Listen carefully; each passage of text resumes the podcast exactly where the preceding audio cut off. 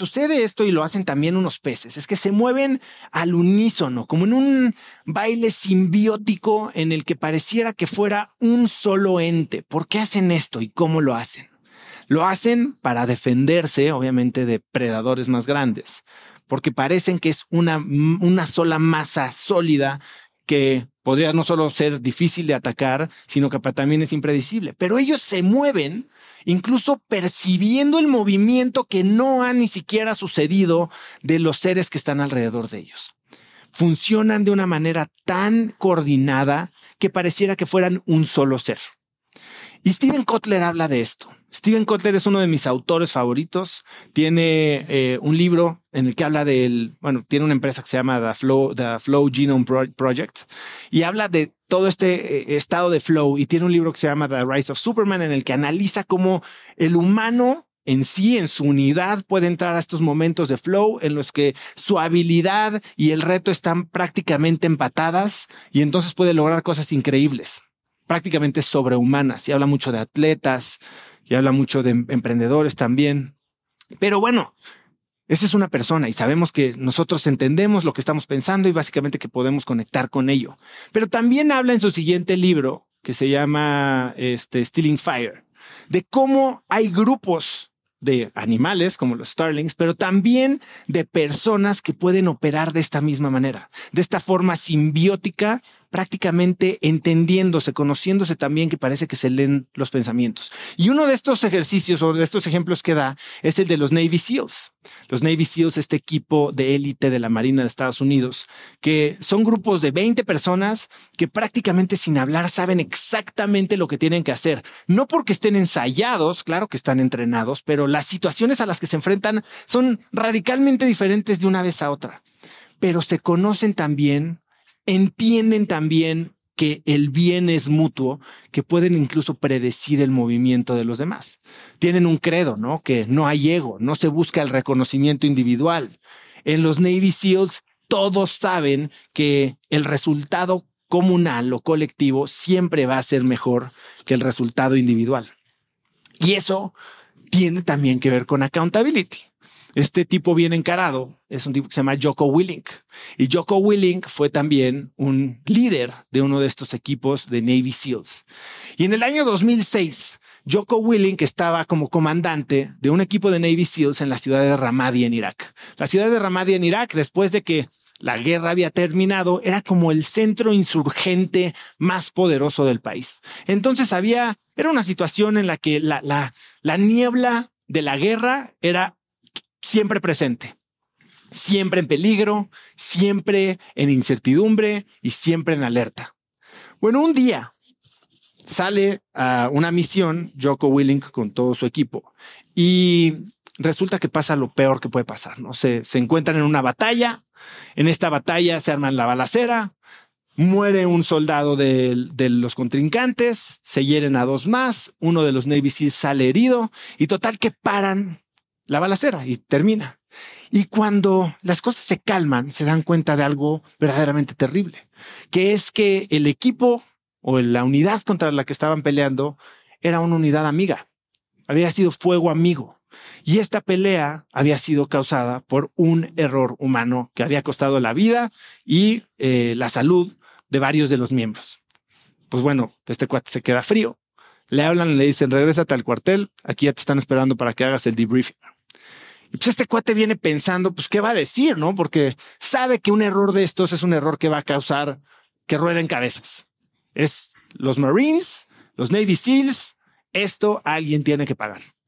Entonces, en lo que se preparaba para darle su reporte a sus superiores, entra con todo su equipo, ¿no? Y entra al salón y les pregunta, ¿de quién fue culpa esto? ¿De quién fue culpa esto? Se quedan todos callados. Y de repente uno levanta la mano y dice, es mi culpa. dice, ¿por qué es tu culpa? Bueno, porque no reconocí a los del equipo contrario. Dice, no, no es tu culpa. Y el otro lo voltea y es mi culpa. ¿Por qué? Porque es tu culpa. Porque no hablé al cuartel para checar las coordenadas de dónde estaban todos los demás miembros del equipo. No, no es tu culpa. Oye, ¿de quién más? ¿De quién es culpa? Otro. Es mi culpa. ¿Por qué? ¿Por qué es tu culpa? Porque yo fui el primero en jalar el gatillo. Total que todos empiezan a echarse la culpa, ¿no? Y los calla a todos y se voltea les dice, no, no es culpa de nadie, es culpa mía, yo era el comandante y es mi culpa que tú no hayas hecho ese trabajo, que tú hayas jalado el gatillo, que tú no hayas hablado al, cuartel y que te hayas equivocado. Así que cuando entra, abre la puerta y están los superiores ahí. Y ellos yo creo que estaban esperando un juego de las culpas, ¿no? Un juego de apuntar dedos. Y cuando le preguntan qué es lo que pasó y este tipo asume el 100% de la responsabilidad al estar en el campo, entonces la cosa cambia no solo no lo corren, sino que le dan una promoción y lo, ayudan a tener una carrera sumamente exitosa de la que se gradúa, se titula o se, como se, retira y se vuelve consultor. Pero ¿qué es lo que pasó ahí? No fue lo que le dijo a los de arriba lo que lo ayudó. Es lo que le dijo a los de abajo. Es ganarse el respeto, porque con el liderazgo viene una gran carga. No ser líder es aguantar chingadazos. Ser líder es asumir responsabilidad. Ser líder es tal vez colgarte las medallas y pocas veces nos colgamos los fracasos y transmitimos o offloadeamos esta carga de liderazgo a veces en la gente que menos influencia tiene en un resultado, en la gente operadora. En este sistema, y perdón que lo siga usando de, de ejemplo, hay alguien que falló. Pero los que se están llevando la culpa hoy son los operadores, tal vez el instalador, tal vez el que está moviéndole al switcher. La realidad es que hay alguien que no diseñó el sistema correcto.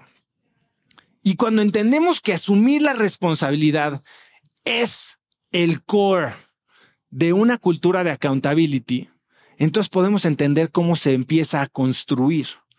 Porque construir una cultura de accountability tiene muchos matices. Y sobre todo en empresas como las nuestras, ¿no? Que si queremos ser empresas innovadoras, sabemos que de repente hay roles medio nublados. O sea, yo lo veo aquí en Cracks. Tenemos, no sé, 12, 15 colaboradores.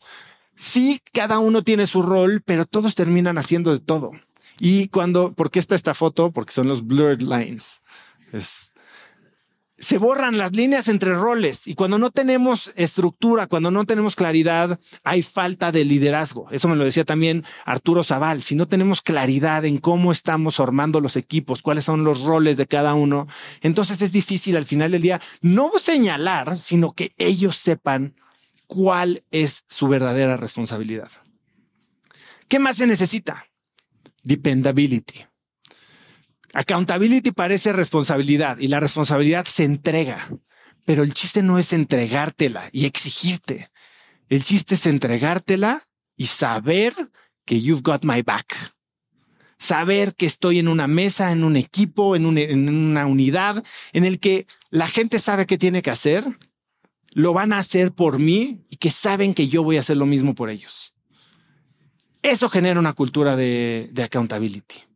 Y todos hemos hablado de innovación y todos, si pensamos en innovación, tenemos que pensar en una persona que ha cambiado el mundo más que yo creo que nadie en las últimas dos décadas, que es Mark Zuckerberg. Mark Zuckerberg, que fundó Facebook y ahora Meta, tenía esta gran frase, move fast and break things. Y ese es yo creo que el, el moto del emprendedor de las últimas décadas, ¿no? El lean startup es prueba, equivócate rápido, itera. Yo fui a, Menlo, a, Mountain View, perdón, a las oficinas de Facebook y tenían un edificio con esta frase literal pintada en la pared de, letras gigantes. Move fast and break things. Y eso suena increíble, ¿no? Suena como que somos, somos cowboys. Estamos haciendo que las cosas sucedan y no tomamos prisioneros. Aquí nos vamos a chingar a todo mundo y va a haber casualties, pero no importa, es el costo de lo que queremos lograr. Ahora, ¿cómo creamos una cultura de estas? ¿Cómo nos atrevemos a, tener a gente que rompe cosas, que se atreve, que intenta cosas nuevas, si no hay seguridad psicológica? Y eso, la verdad es que lo podemos decir muchísimo, pero aplicarlo y generarlo en las empresas, y lo digo enfrente de todos ustedes, y les pido una disculpa, sé que es difícil de crear. Sé que es difícil de crear crear el momento de seguridad en el que suceden las contribuciones y no hay miedo a represalias, a burlas, a castigos, a pérdidas de trabajo, no es fácil. Hoy no está Jorge Rosas, ¿o sí? Ya ni lo inviten, caray. Ahí bien.